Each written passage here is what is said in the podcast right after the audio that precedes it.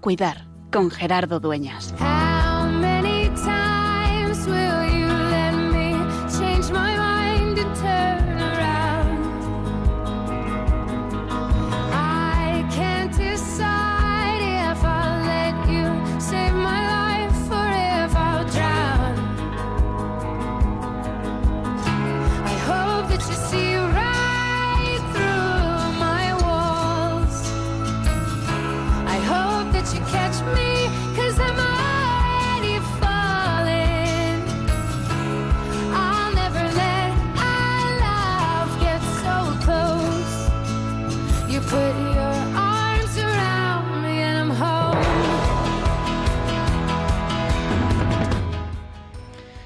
Me han encargado hace pues unos meses, cuando hemos empezado a colaborar en una nueva parroquia en este curso 2021-2022, decía, me han encargado eh, un poquito la coordinación del equipo de Cáritas, entre otras cosas. Y tengo un teléfono en el que va llamando la gente para pedir cita, para contar su historia, en el fondo, para ser escuchados. Y es que, y hay muchas llamadas, porque no cabe duda que todo el mundo sabe que cuando tiene un problema social, cuando tiene un problema que no puede llegar a fin de mes, que no puede pagar esta factura, que necesita ayuda para los alimentos o para los libros del colegio de los niños, se acude a la parroquia, se acude a la iglesia, le van a acompañar. Y he de decir que, de alguna manera, siento que eso nos falta todavía en la pastoral de la salud, porque hay muchas otras pobrezas que no son materiales, hay muchas otras pobrezas que no son solamente pagar la luz a fin de mes, incluso hay otras que pueden ser más profundas y que tienen peor solución. El sentido de la vida, la necesidad de reconciliación, el poder perdonar la culpa, el despedirse o elaborar el duelo, son necesidades espirituales, necesidades de cuidado, y también estamos abiertos a acogerlas.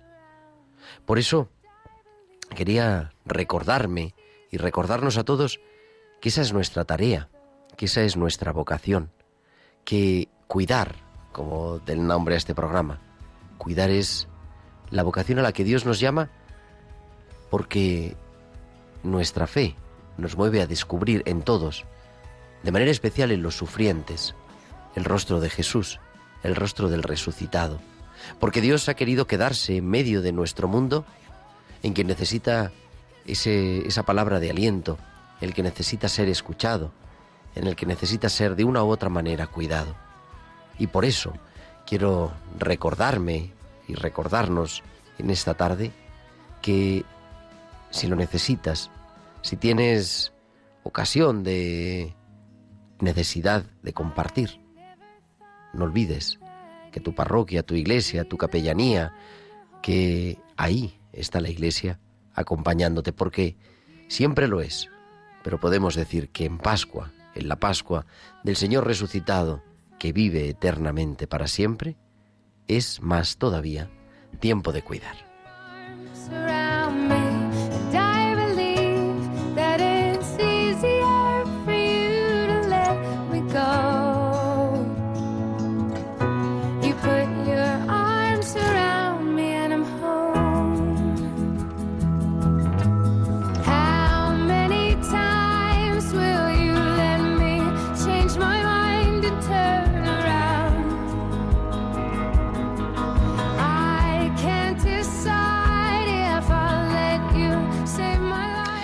Buenas tardes, queridos amigos de Radio María. Son las 8 y 5, las 7 y 5 en Canarias y comenzamos en este martes lluvioso en Madrid. Empezaba el día soleado, pero está diluviando en este momento una tormenta de estas primaverales que nos cubre de gris el cielo del estudio, pues comenzamos esta aventura de radio, este programa Tiempo de Cuidar, como cada martes, de 8 a 9 de la tarde, de 7 a 8 en Canarias, en Radio María y con un equipo estupendo esta noche, aquí cerquita, al otro lado del cristal, Juan Manuel González. Muy buenas noches, Juanma. Hola, Gerardo, ¿qué tal?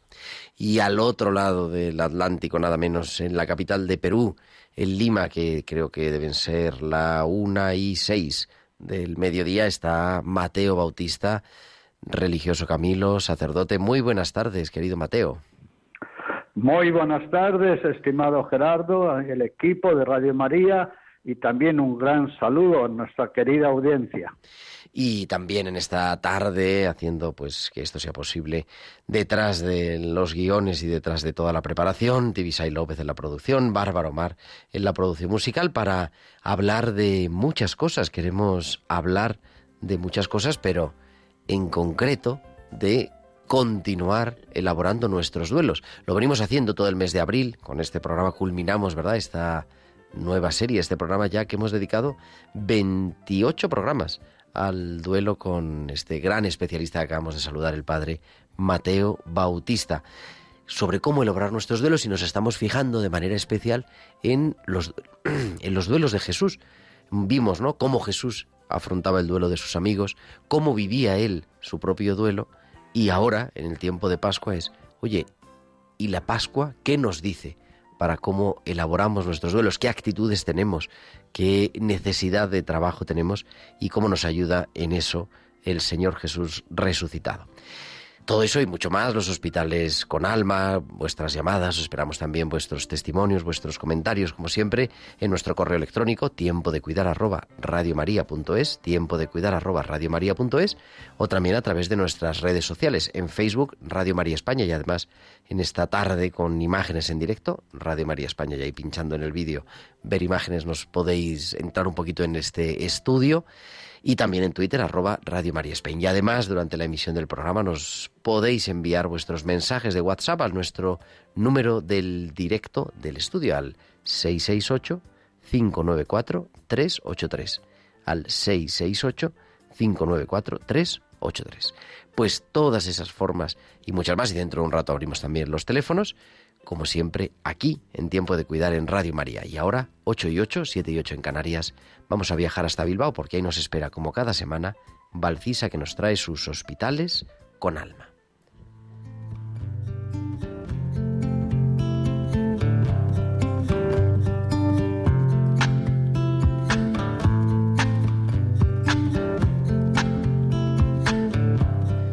Y Valcisa, como digo, ya la tenemos en línea. Muy buenas tardes. Buenas tardes Gerardo y buenas tardes también a todos los oyentes. El dolor es privado.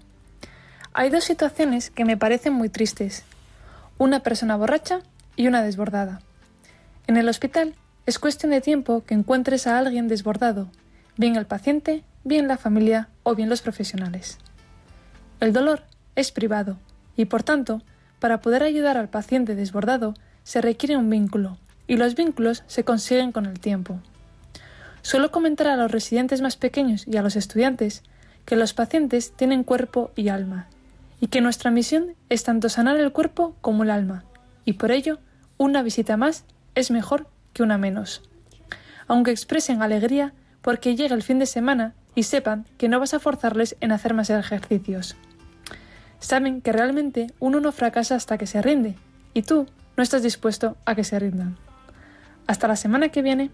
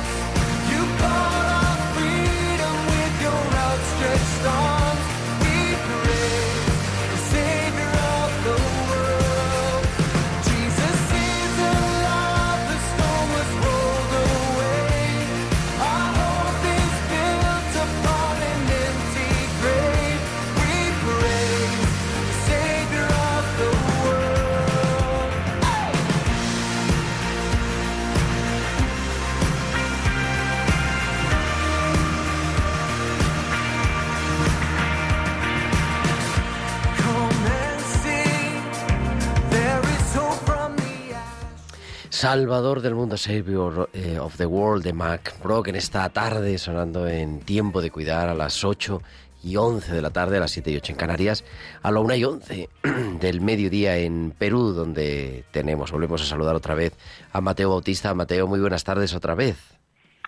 Gracias, estimado Gerardo.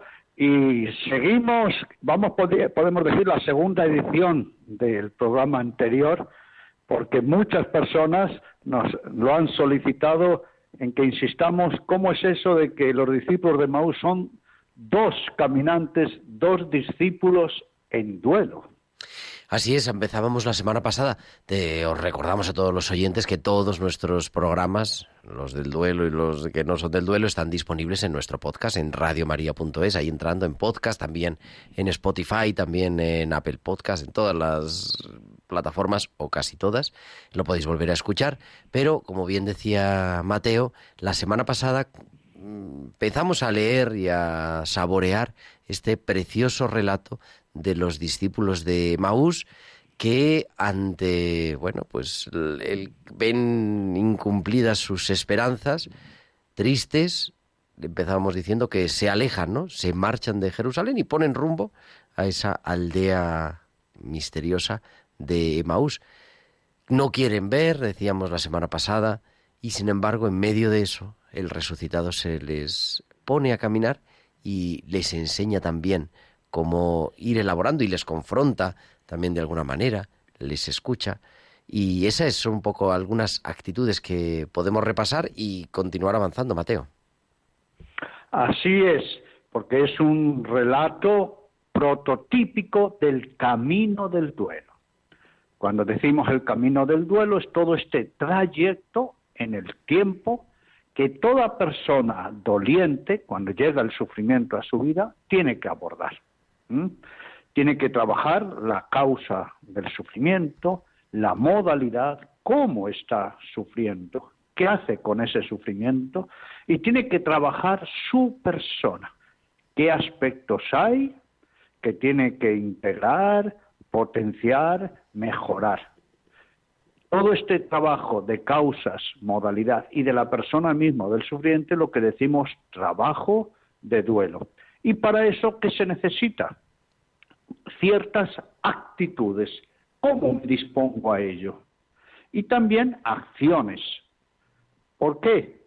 Porque el trabajo del duelo tiene que recorrer las seis dimensiones de las que venimos hablando, cuidar la corporidad, trabajar el mundo emocional, porque nos ponemos muy sensibles, la tristeza, la angustia, el miedo, la bronca, la preocupación, el apego, pero no nos podemos quedar ahí, tenemos que hacer todo un trabajo mental de discernimiento, porque el tiempo no va para atrás, porque no podemos negar una realidad, porque no podemos aceptar mentalmente que el sufrimiento nos supere y como acaba de decir Balcisa en unas palabras realmente inspiradas hoy, ¿eh? en estos hospitales con alma, no podemos caer mentalmente en la tentación de pensar que el sufrimiento nuestro es privado exclusivamente.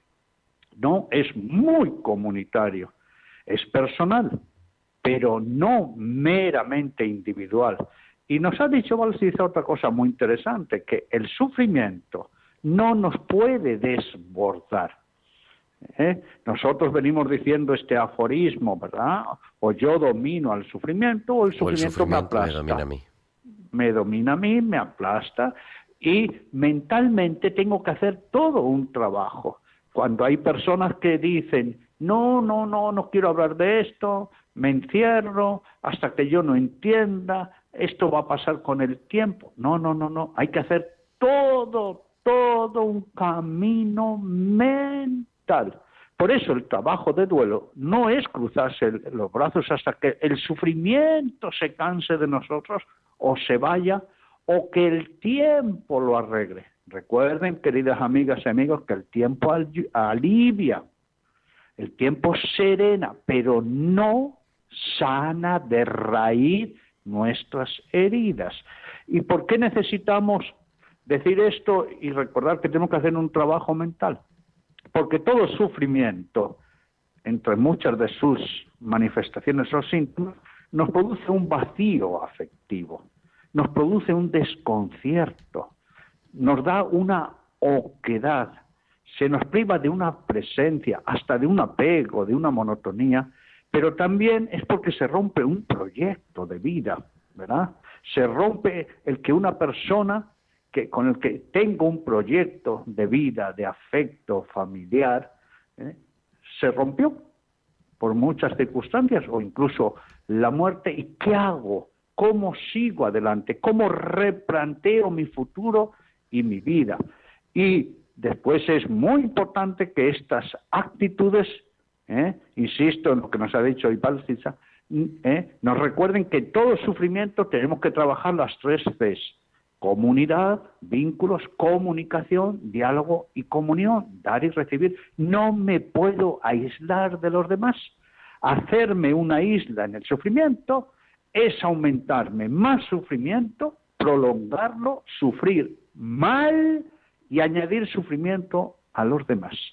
Usted, Gerardo, ha comenzado hablando hoy de un teléfono en torno a Cáritas. Eso es un teléfono de esperanza, ¿verdad? De vinculación, de contacto. Y nos ha dicho cómo tenemos que atender a necesidades fundamentales, como la primera es escuchar la herida interna. Porque el sufrimiento, sobre todo que, como nos trae oscuridad, nos trae pesadumbre, nos trae desconcierto, si eso no lo hacemos desahogo y palabra, nos aplasta. Tenemos que trabajar todas estas cosas que nos pasan dentro, este arduo, este amargo sufrimiento a nivel de los valores. Porque si se nos caen los valores, si no tenemos dónde agarrarnos, si no hay fortaleza, longanimidad, y tenemos que hacer todo un amarre de las virtudes, la fe, la esperanza y el amor, porque si nos quedamos sin ilusión, si quedamos sobreviviendo, si ya no tiene sentido mi vida y qué hago conmigo mismo.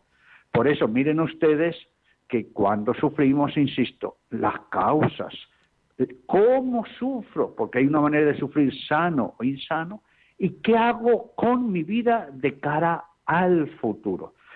Todo esto son actitudes y acciones, por eso es un trabajo de duelo. Y lo tenemos muy bien reflejado en las actitudes del Señor Jesús. Es el resucitado al que estos discípulos sufrían por él porque lo consideraban muerto, pero tenemos también las actitudes, que hay positivas y negativas, en estos dos discípulos que están puestos como reflejo nuestro, como espejo, para que nosotros nos hagamos un examen de conciencia. Porque termino diciendo, queridas amigas y amigos, que si nosotros evaluamos nuestra metodología, cómo, cómo hacemos nuestros procesos de elaboración, vamos a tener un buen botiquín ante nuestro sufrimiento y ante futuros sufrimientos.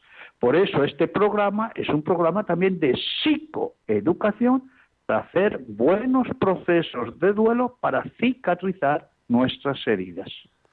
Eso es muy importante también, ¿no? Que no estamos hablando de duelo en la manera cotidiana, ¿no? Lo que nos referimos de manera en fin, más comunes al duelo por muerte de seres queridos, pero es verdad que es una manera de afrontar cualquier tipo de sufrimiento y no existe la vida sin sufrimiento por mucho que la queramos. Ahora, el asunto es eso que hemos repetido tantas veces, ¿no? ¿Qué hacemos con ese sufrimiento? Dejamos que se empodere completamente, que tome las riendas de nuestra vida, que sea quien nos marque el rumbo, los tiempos, las relaciones y hasta las enfermedades, o soy capaz de descubrir que yo sufro, pero que no toda mi vida es sufrimiento y que también la, la diversa manera de encararlo, de afrontar, de mirar pues las, la realidad, nos ayuda a descubrir de muchas maneras ¿no? que, que podemos salir de ahí, que hay esperanza. Y eso es además también lo que celebramos. ¿no? Y de hecho, este relato incluso que vemos que hay actitudes para aprender de los discípulos de Maús y de Jesús, y también actitudes para desaprender de los discípulos, nos acaba con un completo, una completa llamada a la esperanza. Es que es posible que el duelo, es cierto, a veces nos cae como una losa, pero que no por eso es, nos vamos a hundir 100%. totalmente, con absoluta seguridad, sino que se le puede dar sentido, se puede dar esperanza y se puede continuar la vida y vivir la vida y la vida con mayúsculas.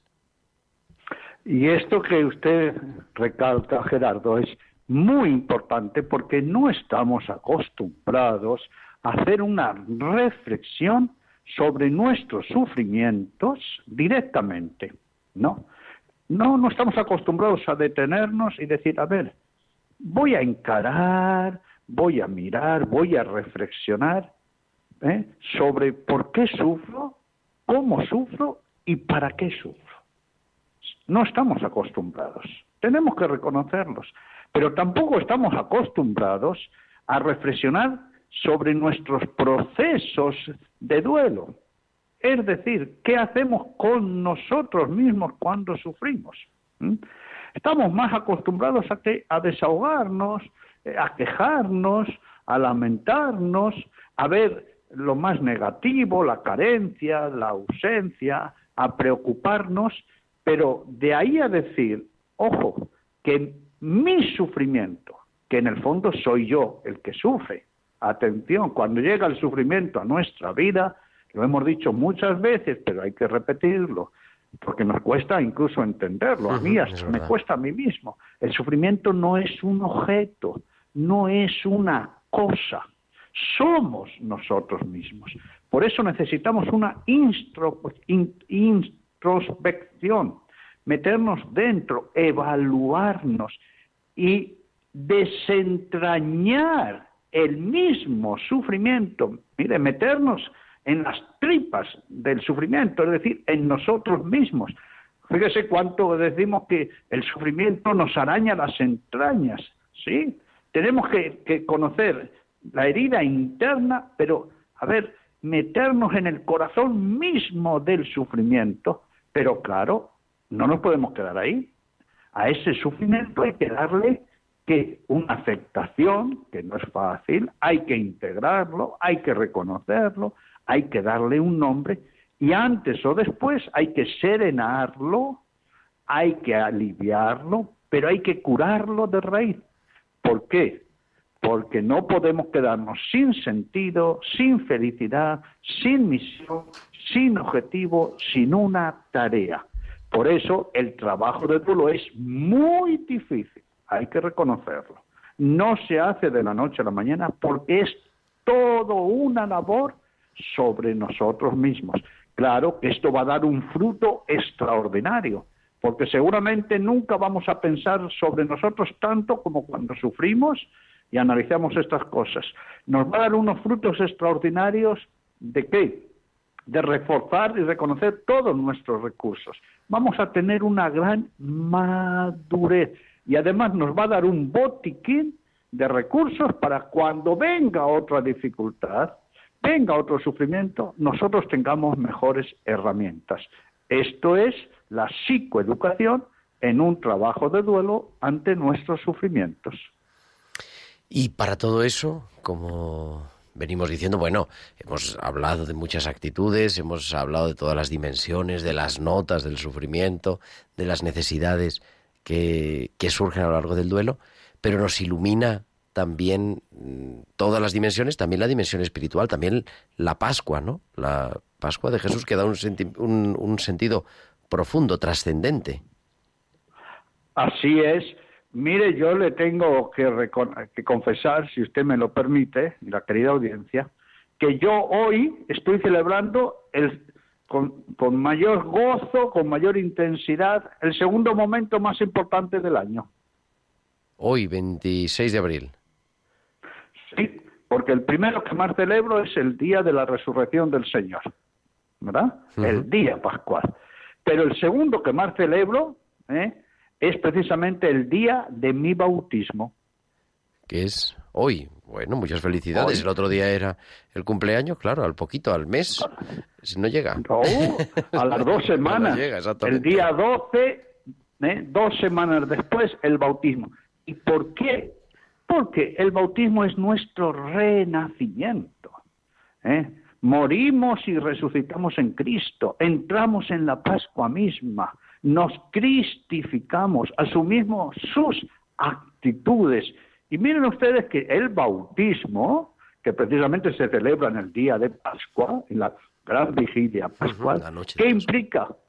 Meterse en el fondo, bajar a nuestras miserias, aceptar nuestros pecados, ¿eh? sumergirnos bien hondos, insisto, en nuestras bajezas y debilidades y salir reflotados desde la Pascua y resurrección del Señor Jesús.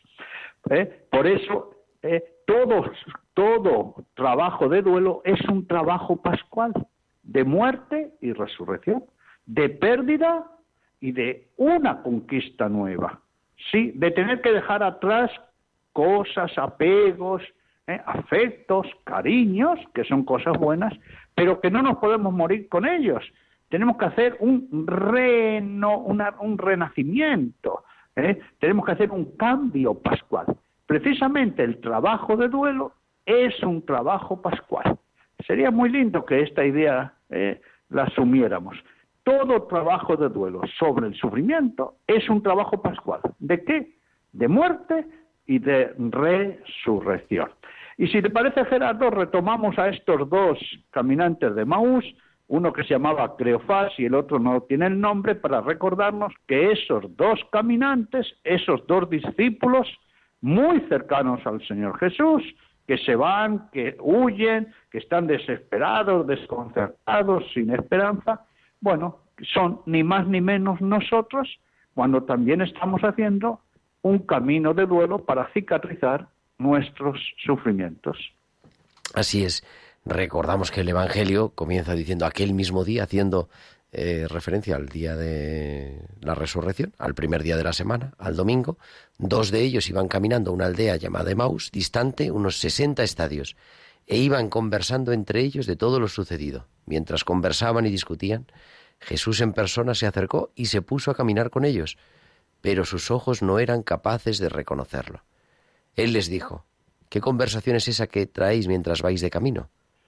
Ellos se detuvieron con aire entristecido, y como decía Mateo, y uno de ellos, que se llamaba Cleofás, le respondió, ¿Eres tú el único forastero en Jerusalén que no sabe lo que ha pasado allí estos días? Y ahí empieza esa conversación a lo largo del camino. Efectivamente, estamos en Lucas capítulo 24. 24, el versículo 13 al 35, y ahí ya nos encontramos con estos dos personajes y tenemos una indicación muy precisa, muy precisa. Tenían los ojos retenidos. ¿Qué nos pasa cuando sufrimos? ¿Qué nos pasa cuando sufrimos? Que tenemos los ojos abiertos, tan abiertos como que no podemos dormir de noche porque hasta el biorritmo del sueño se nos altera. Pero no tenemos abiertos los ojos interiores, los ojos de la iluminación y de la sabiduría, porque el sufrimiento nos ha dado un zarpazo tal que nos ha hundido, nos ha aplastado, nos ha metido en un pozo hondo, frío, oscuro, donde sentimos el agua helada a nuestros pies, donde nos sentimos aislados, más que en soledad, que en una solitariedad. Pues aquí ya tenemos una nota en la que nos tenemos que preguntar por una actitud. A ver, cuando sufrimos, ¿buscamos luz? ¿Mm? ¿O solamente buscamos desahogarnos, quejarnos, lamentarnos, ¿eh? lanzar las flechas de la culpa sobre otros, ¿eh? Eh, entrar en estados in- incluso de, de agresividad con los demás? Porque estamos en una gran oscuridad. Recuerden que cuando entramos en desconocimiento, ¿eh? En oscuridad mental, perdemos energía, perdemos recursos, estamos siendo dominados por el sufrimiento. Es muy importante que también cuando suframos tengamos esta actitud de humildad para decir, hemos sido superados, hemos sido desbordados. Todos los recursos que tenía, ¿eh?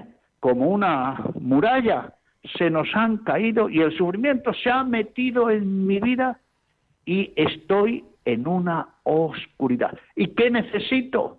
No aislarme, como estos dos discípulos, no huir, ¿eh? no empezar ¿eh? ¿eh? a discutir y ponerme agresivo.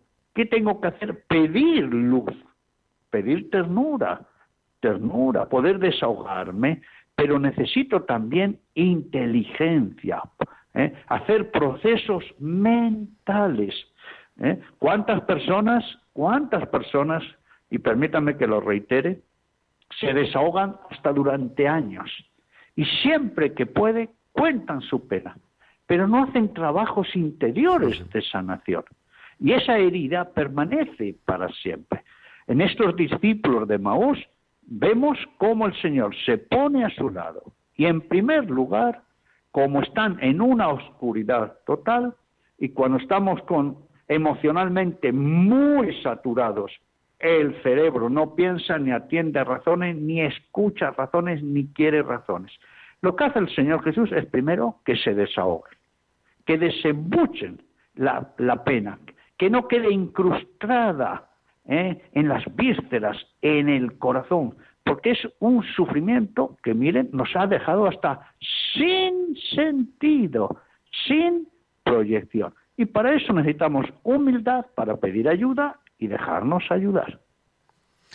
Es verdad, pones, va poniendo cuando te estaba escuchando, querido Mateo, vas poniendo rostros, ¿no? De personas que es verdad que siempre hablan de lo mismo, pero que están ancladas ahí, porque no hay voluntad de abrir los ojos, no hay voluntad de reconocer, como estos discípulos de Maús, que decía eran incapaces de reconocerlo, pero al final lo reconocieron.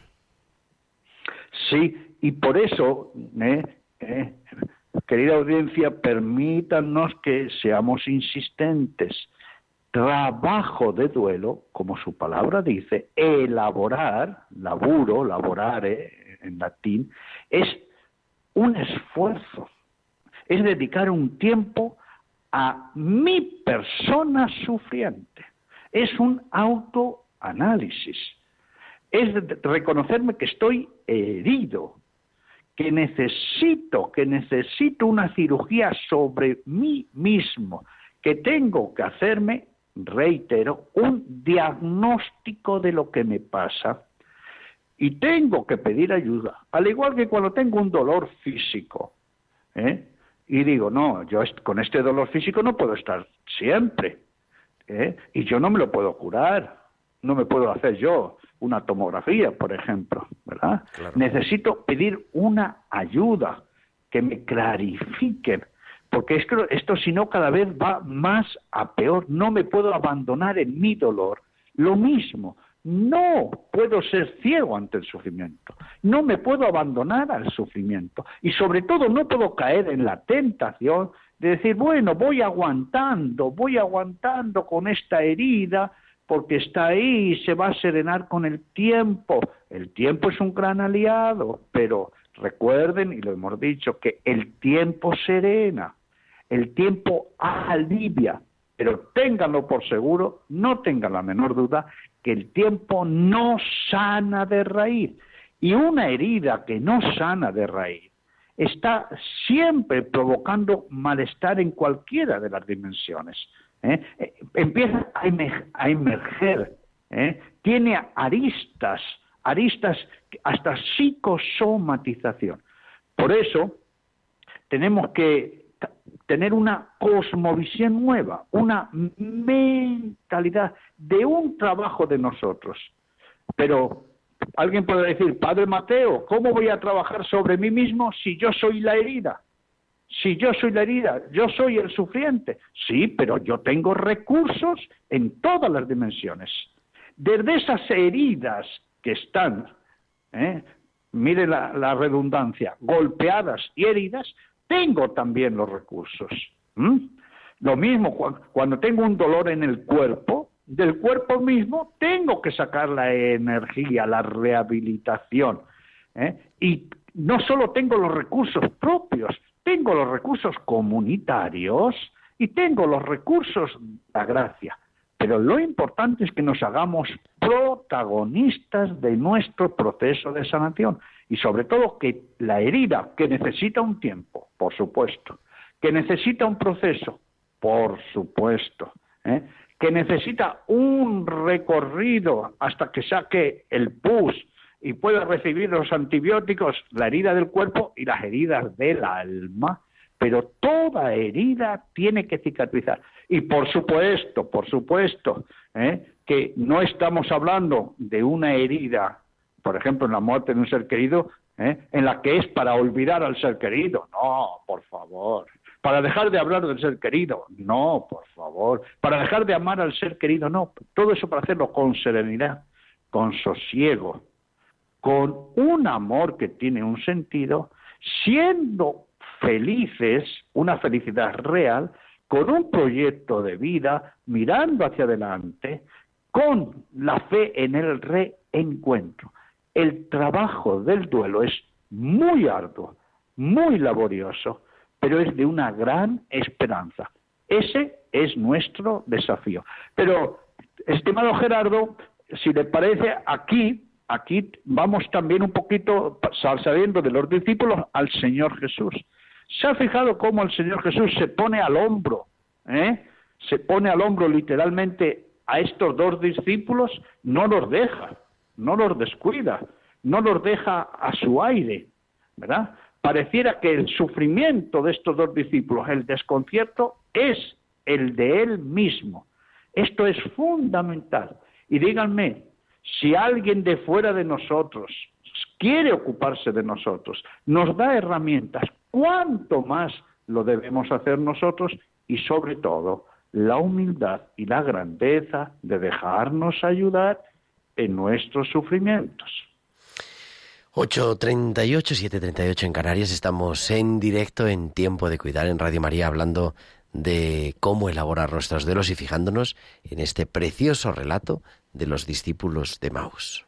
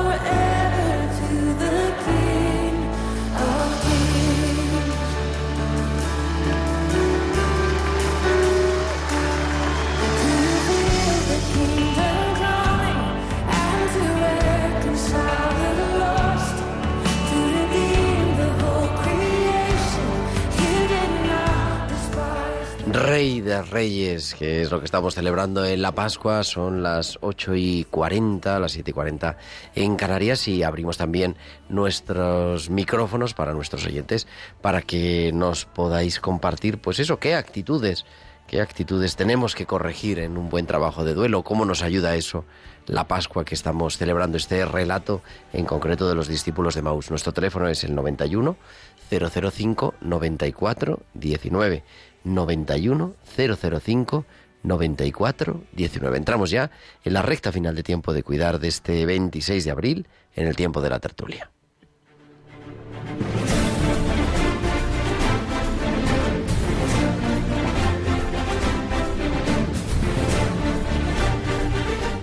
Y como decía querido Mateo, pues continuamos ahí avanzando viendo las actitudes, estábamos fijándonos en el Señor Jesús, en el resucitado. Así es. Y cómo después de que se pone a caminar con ellos, no los interrumpe, ¿m? los escucha, les da tiempo para desahogarse. ¿eh? Después les confronta empáticamente. ¿m? Miren cómo estamos empleando este término. Confronta empáticamente. Confrontar no es enfrentar. No, no, no, no, no. Confrontar es un gran don que los demás pueden hacernos.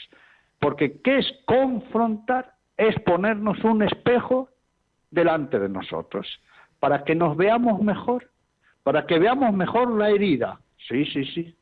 Por cierto, una herida que nunca hay que aminorar. ¿eh? No se ama a una persona que sufre cuando se le quita importancia a su sufrimiento. ¿Eh? Quitar importancia al sufrimiento de la gente es diabólico, es una actitud maligna. ¿eh? Pero atención, queridas amigas y amigos, quitarle importancia a los recursos que tiene cada persona para que pueda manejar su sufrimiento, eso casi también es diabólico. Porque eso es dejar a la persona a la intemperie, arruinada, que siga en un camino constante de sufrimiento, sin una vía de salida, ¿no? Y por tanto, de, paz, de sosiego, de felicidad. Querer a la gente es permitir que se desahogue, ser muy paciente, escuchar una y tantas veces su sufrimiento, pero es hacer un camino reforzando los recursos que tiene. Miren cómo el Señor Jesús se toma su tiempo para estos dos. Se pone a caminar, insisto, escucha y escucha, y... pero después ¿qué hace? Una confrontación, como diciéndoles, ¿se van a quedar en su sufrimiento? ¿Se van a quedar con esa actitud? Tiene incluso hasta bronca, hasta, hasta con Dios. ¿Cómo Dios permitió esto con Jesús? Hasta con Jesús mismo. ¿eh? con el muerto. Fíjese, el resucitado les está hablando a estos dos como si él fuese el muerto ¿eh? y lo tienen a su lado. ¿Y qué hacen estos dos Dilmaús? Están abriendo la mente, la perspectiva. ¿Qué es lo que hace el Señor Jesús? Está promoviendo los recursos mentales, que son fundamentales. Pero después no solo eso, ¿qué hace el Señor Jesús? Es amable, se deja hospedar, se pone a la mesa con ellos, ¿eh? ellos le dan confianza. Pero también, ¿qué les dice el Señor Jesús? Ustedes en su sufrimiento no pueden ser unos anémicos. ¿eh? Atención, queridas amigas y amigos, si cuando sufrimos nos quedamos anémicos, ¿cómo es eso de quedarnos anémicos? Si no nos alimentamos, ¿eh? Si no tenemos la cercanía de los demás, el cariño de los demás, la confrontación de los demás, si no valoramos el tiempo, si no escuchamos la palabra de Dios, si no nos metemos en la resurrección del Señor Jesús, si no comemos a Cristo mismo Eucaristía, si no nos alimentamos, seguimos anémicos. ¿Y qué va a hacer el sufrimiento como el dolor físico en una persona anémica? Pues la va a tumbar, va a aumentar la infección, va a producir mayor hasta mortalidad. Por eso es muy importante este esfuerzo de trabajo de duelo sobre nosotros que pide cambios de actitudes. Y, eh, estimado Gerardo, usted me permite que lea, porque del programa anterior me llegó aquí un mensaje a mi WhatsApp sobre el tema. Venga, ¿Puedo lo leerlo? leemos y tenemos dos llamadas además que nos están esperando. Vamos allá. Sí, la señora me dice, he vivido más de 40 años con, con mi esposo, se murió en la pandemia. Yo se lo he entregado al Señor, hago una síntesis. Pero lo que me cuesta horrores, dice la señora, es que ahora no, no tengo un, qué hacer, porque yo he vivido toda mi vida para mi esposo y mis hijos. Miren en el- lo que nos está diciendo esta señora. ¿Cuál es, cuál es eh, su, su sufrimiento ahora profundo? Sí, le dolió la muerte de su esposo. Se lo ha entregado al Señor porque es una mujer de fe. Pero ahora dice, ¿cuál es mi misión? ¿Cuál es mi objetivo? Bueno, eh, ¿por qué leo esto? Porque esta señora eh, nos está diciendo desde la propia experiencia cómo el trabajo de duelo, en el fondo es un trabajo sobre nosotros mismos y que no podemos quedarnos, insisto y reitero hasta la saciedad, sin objetivo, sin misión, sin esperanza, sin felicidad. Adelante con los llamados. José, que nos llama desde Buen Día. Muy buenas tardes. Eh, muy buenas tardes.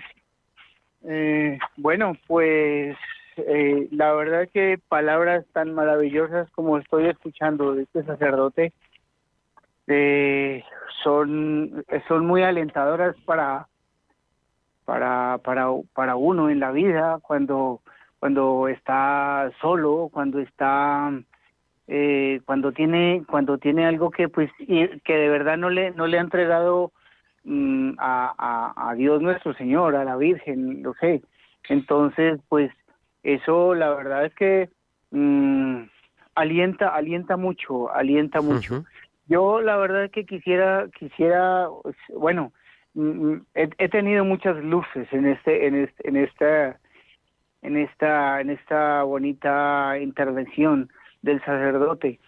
Y, y quisiera saber cómo cómo cómo cómo cómo curarse uno de ese duelo de de de pronto de un matrimonio que que ya que ya no puede ser y que uno eh, desea que sí que que que de- uno desea que, que que fuere y ya no puede ser Mm, cómo cómo se cómo será para para curarse uno ¿Cómo para hacer duelo eh?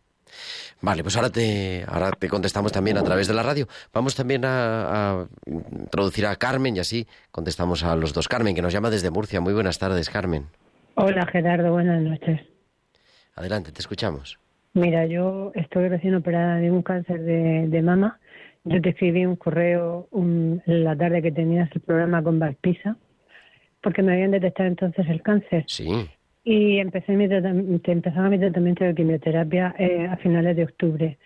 Y resulta que un día antes de empezar mi tratamiento, mi marido apareció muerto, no se despertó, murió súbitamente. Y he tenido que aplazar el duelo de mi marido porque no he podido todavía hacerle frente.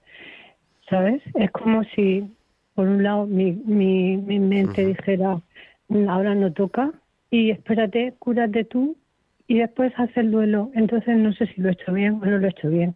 Ya me han operado, ha salido todo bien, lo- eh, ya no tengo células cancerosas, me han quitado el pecho y ahora es cuando estoy tomando realidad de que me falta mi marido y quiero que me ayudéis a afrontarlo.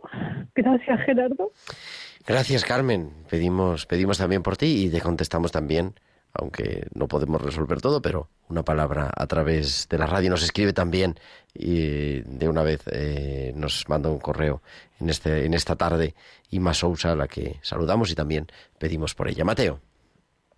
Sí, y agradecer mucho estos mensajes llenos de vida, pero también de mucha esperanza y de mucha lucha, pero lucha en el buen sentido realmente de encarar un sufrimiento para sanarlo, para cicatrizarlo y hasta para sacarle provecho. En relación a la WhatsApp primero que leí, Sí. ¿eh? efectivamente no nos podemos quedar sin sentido en nuestro sufrimiento.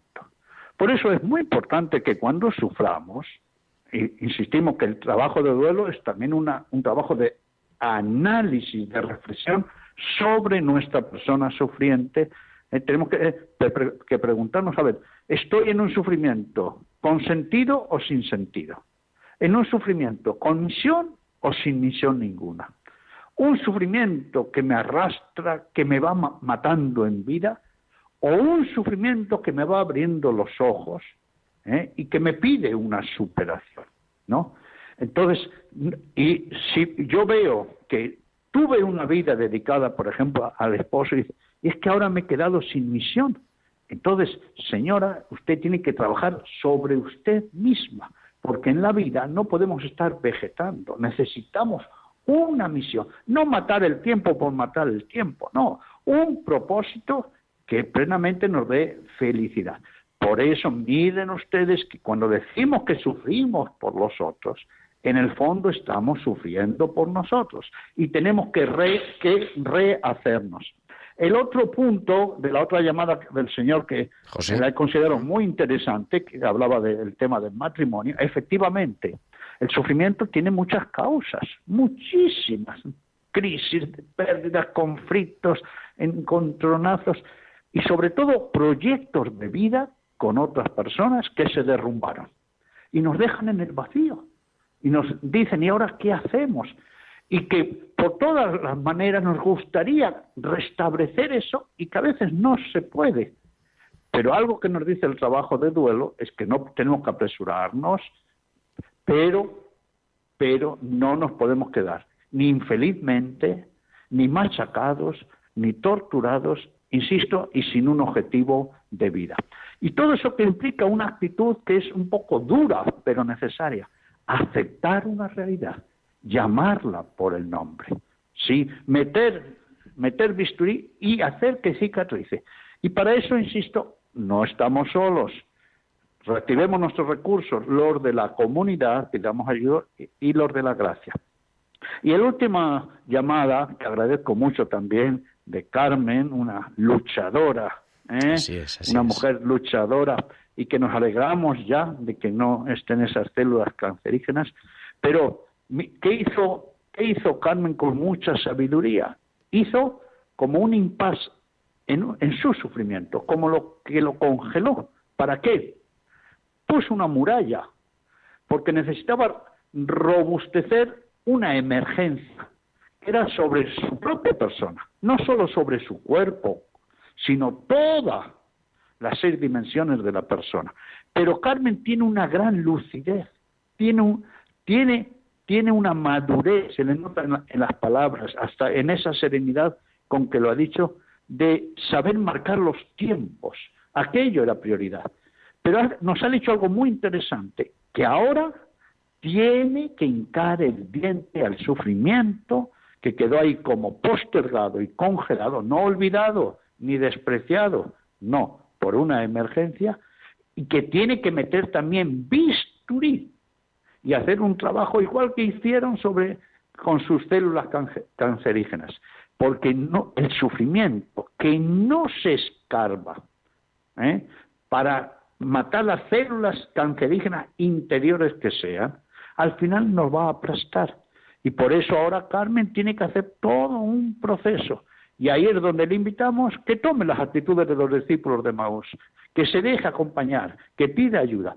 Por eso nosotros, sabe Gerardo, que estamos trabajando mucho, ¿eh? los grupos de mutua ayuda, resurrección, miren el nombre, que ojalá existieran en todas las parroquias de España para acompañar durante unos meses en lo que sea necesario en estos momentos que pueden ser los más sufrientes de nuestra vida. En esos estamos y empezándolo en Cuatro Caminos, la parroquia de Los Ángeles, que lo va a coordinar un servidor. Querido Mateo, nos quedamos sin tiempo, pero nos vamos a ver muy pronto, además aquí en el estudio.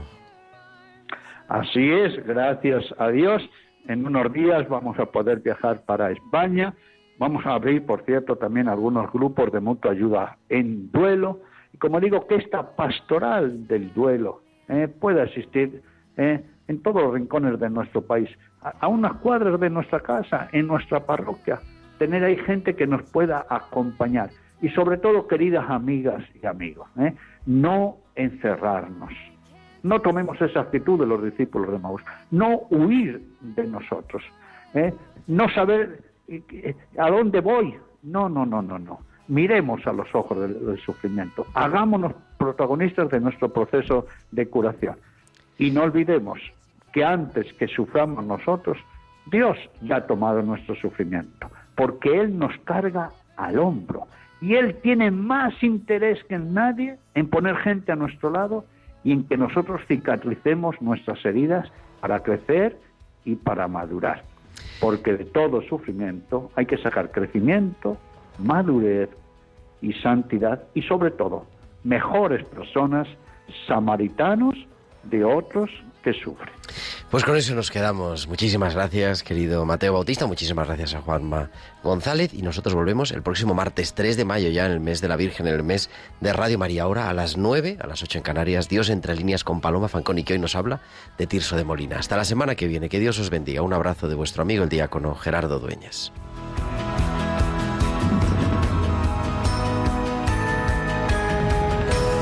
Tiempo de cuidar con Gerardo Dueñas.